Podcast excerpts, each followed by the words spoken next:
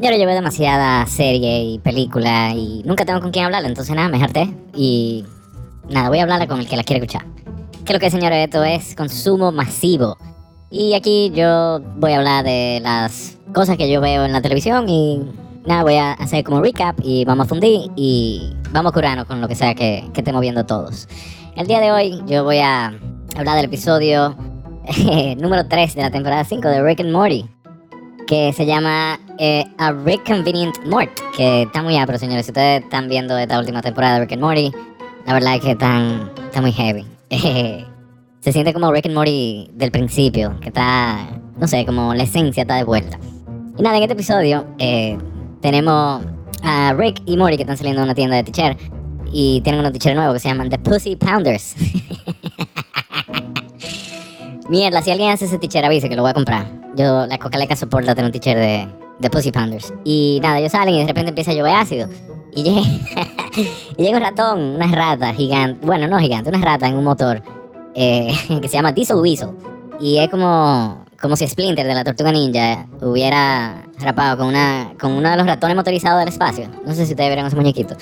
Eh, que eran de unos ratones que andaban en una Harley en el espacio. Y es como que si Splinter y uno de ellos hubiesen tenido un hijo y sale ratón, bueno, pues así, como es el güey. Entonces nada, el, super, el superpoder de la rata esta es que él hace que llueva ácido. Entonces nada, de repente llega Planetina, que es como Capitán Planeta Mujer. Eh, y es una, una, una, hembra Capitán Planeta. Entonces ella llega y Mori se vuelve loco, pum, la ve y se aficia de ella. Entonces nada, él suelta en banda a Rick y y se va con Planetina, que lo carga así, se lo lleva volando. Y así empieza, empieza el episodio. Entonces, este episodio se divide en dos. Eh, este episodio se, sigue la historia de, de Mori y Planetina y también eh, va con la historia de Rick y Summer, que se van a tres apocalipsis diferentes, en diferentes galaxias, donde van a comer todo el culo que puedan. Pero, vámonos primero con, vámonos primero con, con Mori y Planetina. Entonces nada, Mori se queda oficiado de ella, él, se, él ve que hay un, se está quemando un bosque y él que mierda, yo tengo que ver, yo tengo que ver a Planetina de nuevo. Entonces él se va para allá, le dice a su mamá, Beth, hey, yo me voy, que si yo, que ya, ¿con quién? Y él, mira que ah, pero Planetina, ¿cuántos años tiene esa mujer? Esa mujer es muy vieja para ti. Entonces nada, él, él, se quilla sin cojones y dice, coño mami, me jalté de ti, estoy alto, me voy, voy, voy a buscar a Planetina y trae la puerta. Y se va para el fuego y se encuentra con Planetina y ella apaga el fuego, creo que lo llena de nieve. Y nada, y él como que, hey, soporta de nuevo, porque yo habían salido ya, se comieron una dona. Entonces nada, eh, ellos se van y se empiezan a gustar, empiezan a hablar, se enamoran. Ella le manda flores y de todo. Eh, y nada, y Mori termina dándosela. Mori y Planetina se enamoran y yo creo que esta es la segunda vez que vemos a Mori teniendo relaciones en este show. Eh, yo creo que lo había tenido antes, pero bueno, men. El punto es que Mori y Planetina están más bien que el diablo. Mori está aficiado esa jeva estaba viviendo con él y él se bueno, ella se iba a mudar con él y Beth sin cojones le dice, ¿cómo diablo te vas a mudar esta vieja para acá? Pero él sin cojones, ella se va, él se va atrás de ella y ella aquí ya empieza como a salvar el planeta. Ah, no, espérense, antes de esto pasó algo. Y es que Mori se entera que Planetina vive en los anillos de, ajá, del grupo de Capitán Planeta. Ok, ¿verdad? Se me había olvidado esa parte. Ella, como Capitán Planeta, que vive en los anillos de los cinco tigres, el rubio, el moreno, la china, eh, la, ajá, el moreno, la china, la, la rubia y un traíno, que es el corazón. Entonces, nada, él se da cuenta que Planetina vive en cuatro anillos. Los cuatro tigres eran unos chamaquitos, sí, como imagínense como los de Capitán Planeta, pero son tan viejos y todo desgraciados y todo asquerosos. Y son toditos unos corruptos. Incluso ellos le iban a vender a un tigre que, que, mata manatíes bebés. Y, y nada, y Mori cuando se entera de esto, él va a salvarla, explota todo el mundo. Una de las escenas de acción más pero yo creo que del show entero. Como ese tigre se lambe al fuego, al viento, a la tierra. ¿Cuál es la otra vaina? Diablo, yo no me acuerdo. El punto es que esa escena estuvo muy heavy. Y una de, una de las cosas para del episodio es que, por ejemplo, cuando, cuando la jeva de hielo va a tirar una vaina y dice cold water y hace, nada, disparate. Ok, el punto es que nada, él la salva y se enamoran. Ella le dice, bueno, yo me voy a ir para tu casa. Y Pet se encojona con él. Ella se va, él se va encojonado, manda la mierda a todo el mundo y se va atrás de su mujer. Y esa mujer, ya con su pique arriba, ella dice, ok, yo voy a salvar el mundo a mi manera sin que nadie esté fuñéndome atrás de mí y agarra y empieza a salvar el planeta de una manera muy sádica. Ella, ella mata a uno minero, que ahí es cuando Mori se encojona de verdad, pero antes de eso, ella le pinchó la goma a todos los carros para que no pudieran manejar. Ella, ella hizo mucha vaina, ya no, me acuerdo ya. Lo vi hace ayer. Pero nada, el punto es que Mori se da cuenta de que Planetina, él no puede estar con Planetina porque Planetina acaba de matar a un viaje gente y es una mujer fuera de control y él se da cuenta que él ya no puede amar. Y ellos terminan. Y es una de las escenas más, es una de las escenas más como, como real, es de mentira obviamente, son unos muñequitos, son unos malditos muñequitos, pero se siente como un, hay un sentimiento que todos hemos estado ahí, un, un momento como muy triste cuando ellos terminan. Y me quedé esperando como un punchline, como que pasara algo, después que le dice, oye, no puedo estar contigo, y ella le dice, fuck you, y se va. Me quedé esperando como que pasara algo, como ellos siempre hacen, que alguien se tirara un peo, que llegara Rick y se, no sé, se sacara la nalga, pero nada, eso pasa. Eh, lo dejan así, y eso me gustó. Eso, como que ellos dejan ese momento, como hacían antes, cuando en la temporada 2 se acabó un episodio y Rick se la pasaba suicidándose y no podía matarse. Nah, no, matando una vaina era, no sé. Pero ese tipo de momentos así. Y nada, y ahí se acaba la historia de Mori para este episodio. Y vámonos con la historia de de Rick y Summer, que estuvo muy, muy cool. En verdad, vemos que esta gente llega al primer planeta y hay un extraterrestre rarísimo, pero nada, el mundo se va a acabar y ellos tienen que, ellos, todo el mundo lo que deciden, todo estos planetas que se van a acabar al mismo tiempo es, vamos a hacer orgía, todo el mundo vamos a, a, sin gata que nos moramos. Y para eso que van Rick y Summer, para darse a toda la gente que ellos puedan. Entonces nada, yo llegué al primer planeta, Summer está ahí con dos, asumo que con dos versiones masculinas del extraterrestre, Rick se va con otra jeva, hello, eh, con una jeva ahí que le pica los ojos.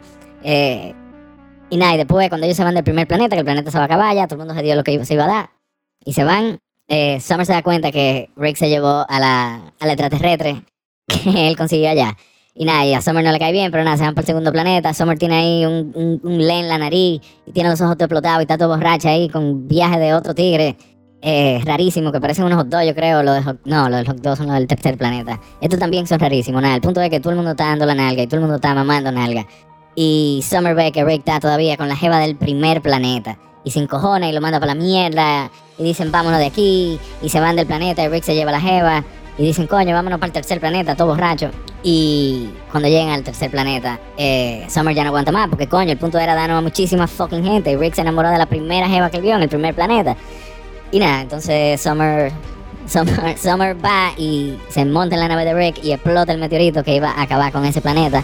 Terminando así el, el, el apocalipsis que iba a llegar, entonces ya todo el mundo tiene que quedarse vivo después que todo el mundo o sea, hijos raparon con su papá. Este es el planeta que la gente parecen como unos hot dogs. Entonces, tú veías a todo el mundo, todos esos hot dogs, todos esos salchichas todos esos panes ahí mezclados. Entonces, la hija cingó con el hermano. Entonces, después todo el mundo pensaba que se iba a morir. Todo el mundo se quedó vivo, habiendo rapado con su papá, su hermano, habiéndole enviado el culo a su abuela. Pero nada, el punto es que Summer ahí le dice a Rick que, que coño, que, que, que esa mierda. Ah, no, mentira, espérate, no, estoy chipeando.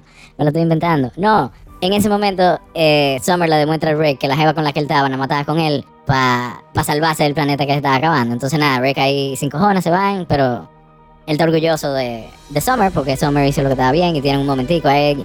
Summer le dice I love you a Rick. Y nada, eh, terminó mucho mejor que como acabó la historia de Mori.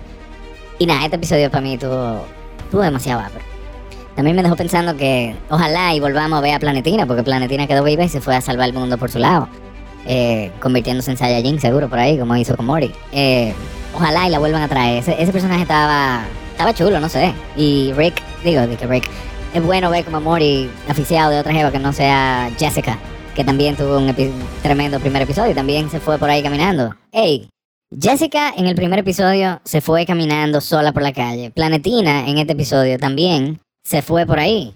Y si más, y si más adelante ellos, ellos hacen un episodio con Planetina, Jessica y quizá la otra jevita de la temporada pasada que él se enamoró de ella, el del Bad Acid episode. Ahorita se juntan las tres. O nada más Planetina y, Jessica. O quizá otra nueva con la que él, que él conozca más adelante, quién sabe. Eh, me gustó mucho la, la, la aventura de, Rick y Summer. O sea, deberían como de, de, repetirlo más eso. Deberían de hacer como más episodios que se vayan ellos dos. O me gustaría ver otro episodio con, con Rick y Jerry. Como el episodio de la primera, primera temporada. Yo creo que cuando ellos se van para pa un hotel. Que, que Jerry tiene que donar su, su pene para salvar el mundo, para salvar Pluto. Bueno, algo así. Yo soporto que ya vean otro episodio de Ricky Jerry. O que traigan a Clone Beth, no sé. Yo tengo mucha, mucha buena expectativa para esta temporada. Como que creo que va a ser. Va a estar muy buena esta temporada. Pero nada, mientras vayan saliendo el episodio, lo vamos. Nada, lo voy a ir contando de nuevo a mi manera, porque eso es lo que aparentemente voy a hacer en este show. Ahora yo creo que Mori debería como de. de llamar a Planetina de nuevo y ver si ellos lo pueden resolver. ¿Ustedes creen que que Planetina y Mori puedan estar juntos. Eso no sea una relación tóxica. Mal chiste. Pero Mori pudiese como, no sé, llamarla, escribirle. Hey, Planetina, ¿en qué tú estás? Estaba pensando en ti. No sé, se me ocurrió como escribirte un poema. Planetina, planetina. Me hace falta tu vagina. Planetina. Me hace falta tu verde vagina.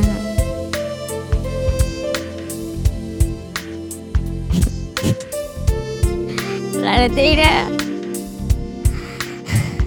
Planetina.